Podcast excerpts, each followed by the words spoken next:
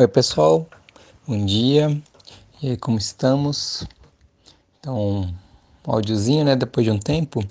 É, enfim, além da questão de correria do dia a dia, é, quando trata de alguns temas, certos temas, e onde eu vou falar também de alguns autores específicos, acaba gerando um pouco mais de trabalho, sabe? E aí envolve um pouco mais de pesquisa, porque às vezes são autores que eu li já faz um tempo, eu quero retomar para estar tá falando certinho do, do, que eles trataram, sabe? Para fazer a articulação da forma correta, assim, em relação ao que a gente está passando, sabe?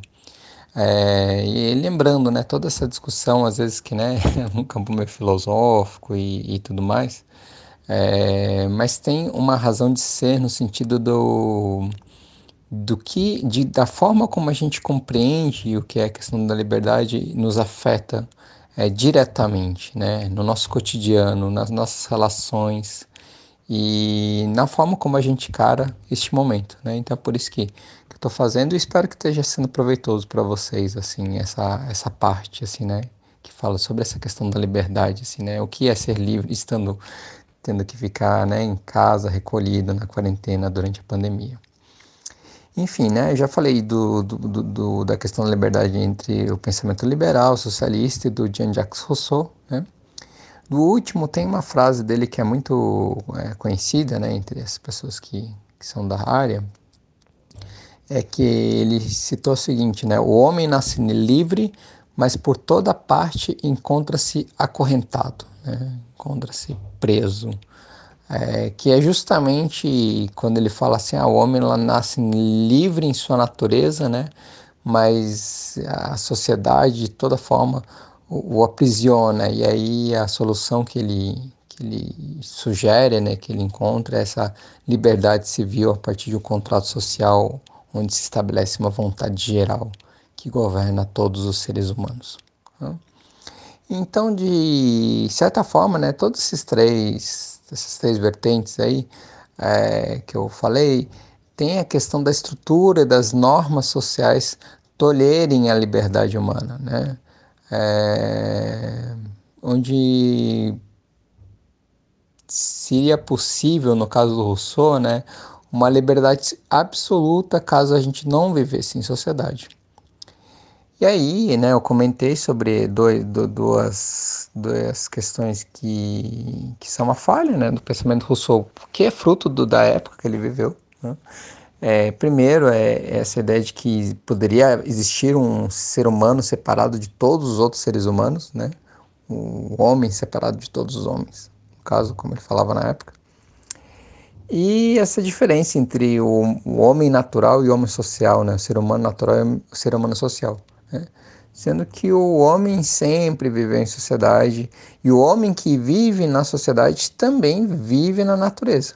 O que existe é um pensamento que é chamado de pensamento moderno, ocidental, onde se entende que a gente se separa da natureza, né? mas é muito mais uma questão de percepção do que de é, realidade dos fatos, como eu já comentei diversas vezes. Né? Enfim, qualquer ser humano, para ser humano, vive em sociedade.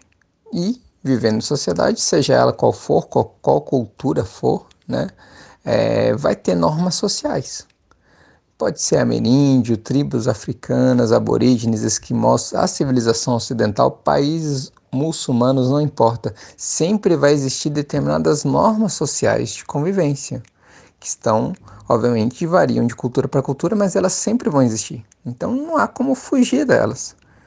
Então, nesse sentido, se dependêssemos, né, se nós dependêssemos para que nos sentíssemos livres plenamente, que nós não estivéssemos presos a nenhuma norma social, é, no fim das contas, nenhum humano, ser humano, poderia ser verdadeiramente livre. Né?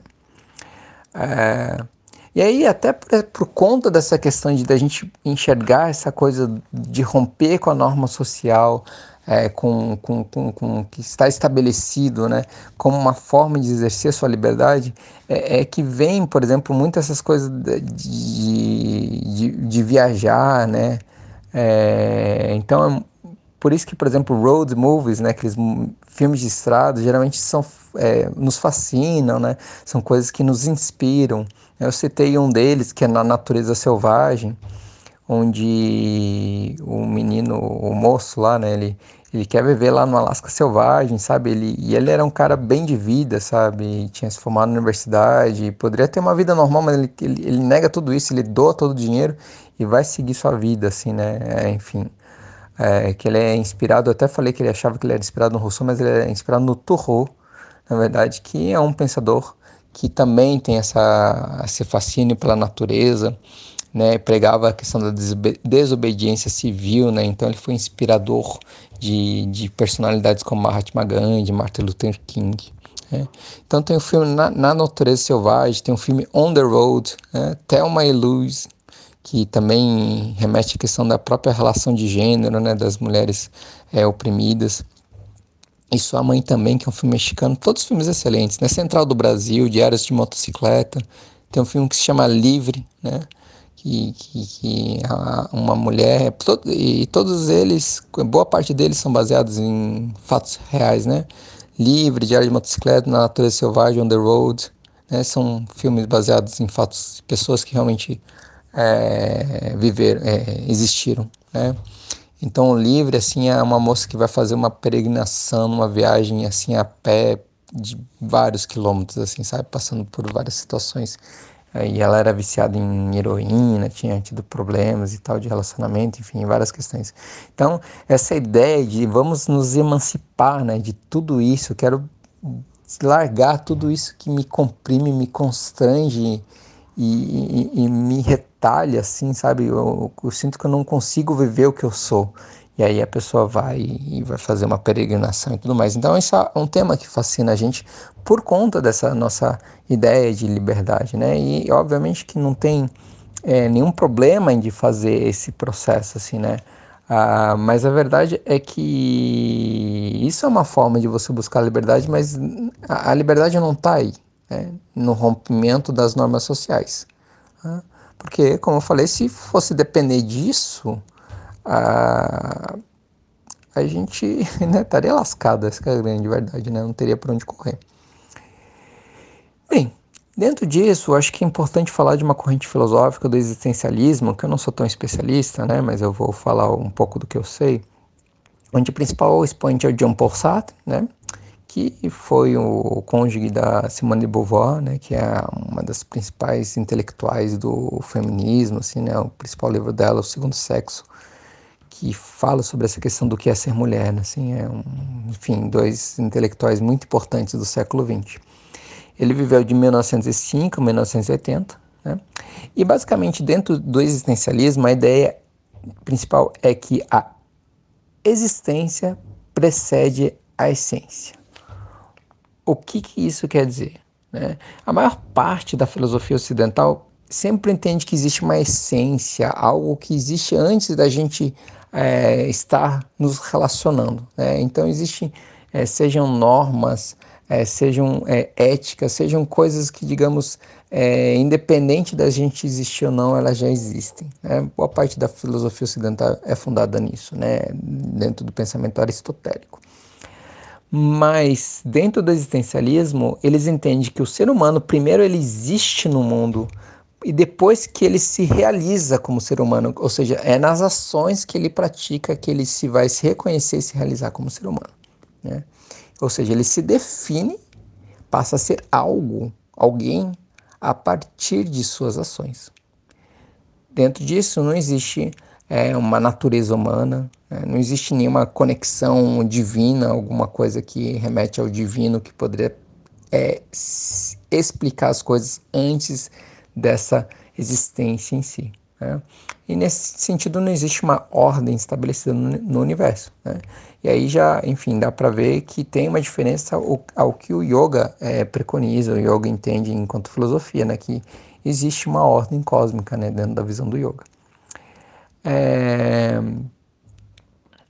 mas assim, dentro do existencialismo, então, né, tem uma parte da, da, da, nossa existência que a gente não escolhe, né? Então a gente não escolhe, por exemplo, nascer é, homem, mulher, é, não escolhe nascer brasileiro, não escolhe nascer em família rica ou pobre, etc. Certo? É, isso a gente não escolhe. Mas dentro do existencialismo, o que eu faço da minha vida, o sentido que eu dou à minha existência é, é uma liberdade ao qual eu não posso fugir. Né? Eu sempre estou é, mergulhado numa, numa infinidade de possibilidades de escolhas. Né? E aí disso que vem uma frase muito famosa do Sartre, né? Estamos condenados a ser livres. E aí o que, que é isso, né? Abre aspas, ele mesmo, é, ele mesmo falando, né? Condenado porque não se criou a si próprio e no entanto livre, porque uma vez lançado ao mundo é responsável por tudo quanto fizer. Ou seja, inteira e completamente responsável por suas escolhas, sabe? E nesse sentido sempre vai existir uma angústia, uma angústia que se torna a consciência da sua liberdade que você vai estar sempre escolhendo, né?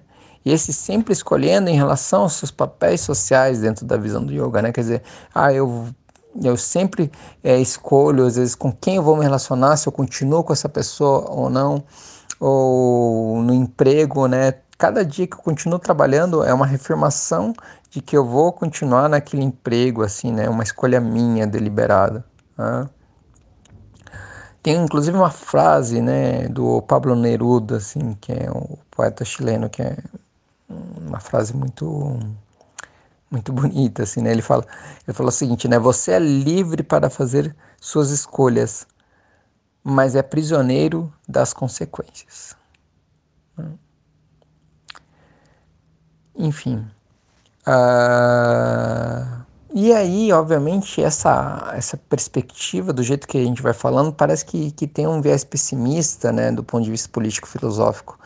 Mas ela, na verdade, ela defende que o, o ser humano tem uma total autonomia e, ao mesmo tempo, uma responsabilidade para si e para o mundo. Né?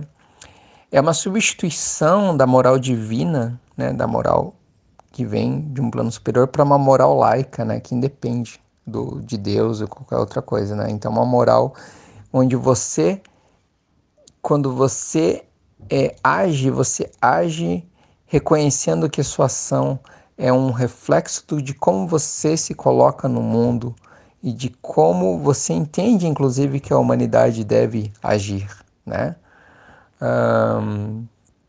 Enfim, ou seja, né, no fim das contas não existem valores genéricos como natureza ou divino como guia de como agir. Né? Ou seja, as nossas ações que nós construímos é, vão elas mesmas gerando valores para orientar as nossas escolhas. Né? E dentro disso como não há um guia pré-determinado, essas ações que vão se construindo, os valores que vão se construindo a partir das ações, eles podem ir mudando. Né? Ou seja, no fim das contas, né, dentro do existencialismo, não é possível, não é possível não escolher. Não há essa possibilidade de a gente, ah não, não quero escolher, você sempre vai fazer uma escolha. Né? Ou seja, a atuação sempre vai ter uma intenção, sabe? Isso, né, essa ação com intenção é que vai definindo a pessoa que executa a ação, né? É cada ação que a gente vai fazendo com uma determinada intenção que vai nos moldando, vai nos definindo o, o que somos enquanto seres, né? E essa é a perspectiva do existencialismo. E obviamente, dentro do yoga há diferenças, né? Eu já tratei um pouquinho delas, e é isso que a gente vai estar tá conversando nos próximos áudios. Mas de qualquer forma, esse entendimento dessa é, liberdade absoluta dentro do que, né, que é o que o importante, né, segundo Sartre, é o que fazemos com aquilo que fazem de nós, ou seja, óbvio que é um, um contexto ao qual não temos escolha, mas o que fazemos a partir desse contexto é o que nos define, né? O que somos. Essa é a perspectiva dele. E é muito interessante a gente pensar isso a partir da realidade da nossa vida cotidiana e desse momento que a gente vive. Tá certo, gente? A gente vai continuar essa conversa no próximo áudio. Um abraço, Loka Samastha Sukhino Bhavantu.